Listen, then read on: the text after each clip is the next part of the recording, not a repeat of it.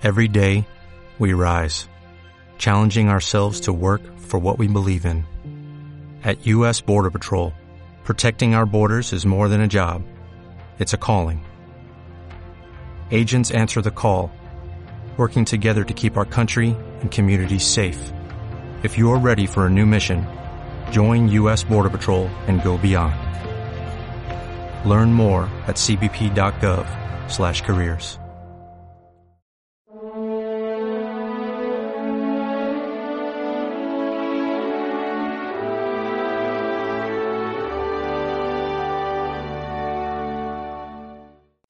Este hermano tuyo estaba muerto y ha revivido. Hoy vamos a escuchar en el Evangelio que se en la misa de hoy la parábola del Hijo Pródigo, que es como un, un espectáculo maravilloso de cómo ejercita Dios su misericordia. Yo creo que todos conocemos esa parábola. El padre que tiene dos hijos, el pequeño que se marcha a un país lejano porque no está a gusto con el padre, y cómo cuando se da cuenta que, que ha perdido todo, recapacita Qué bonita esa palabra de recapacitar. Dice, volviendo dentro de sí mismo, dijo, ¿cuántos jornaleros en casa de mi padre están mejor que yo? Me he equivocado.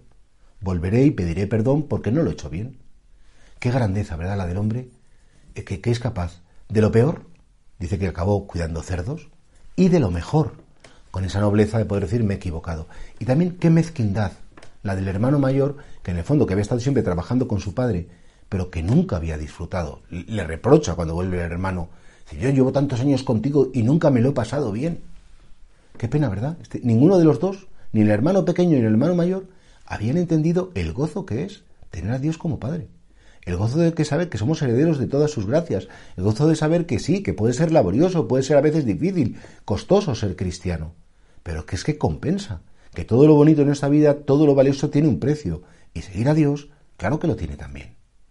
Y Él nos da gratuitamente todo ese esfuerzo sin ninguna dificultad. Claro, y, sobre todo en esta parábola se retrata la alegría de Dios cuando volvemos a Él. Este hermano tuyo le argumenta al padre al mayor cuando no quiere entrar a la fiesta que había hecho para el hijo. El gran argumento dijo, pero, pero hijo mío, si todo lo mío es tuyo. Este hermano tuyo estaba muerto y ha vuelto a la vida. O sea, porque fuera del ámbito nuestro, de la familia, en este caso divina, solo hay muerte.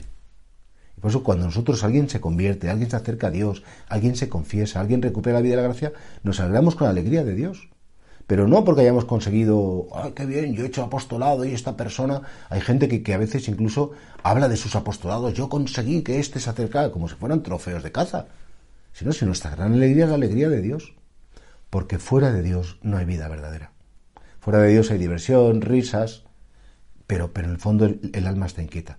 Y atención, igual de lejos estaba el hijo que se había ido por ahí de juerga que el mayor que se había quedado en casa pero amargado. No sabemos disfrutar de Dios, no sabemos pasarlo bien con Él, no sabemos descansar en Él, no sabemos experimentar la confianza y la seguridad que Él nos ofrece. Ahí tenemos un velo que tenemos que pedir al Señor que nos lo quite, porque claro, para mucha gente, claro, ser cristiano es el rollazo de la misa, el rollazo del cura, el rollazo de... Y eso es horrible. Ese es el hermano mayor. Y, y, nosotros ahí tenemos que como que centrarnos más y pedirle hoy, con motivo de este Evangelio, Señor, que aprenda a disfrutar contigo, que aprenda, que aprenda a descansar en ti y que escuche todos los días que me dices, todo lo mío es tuyo.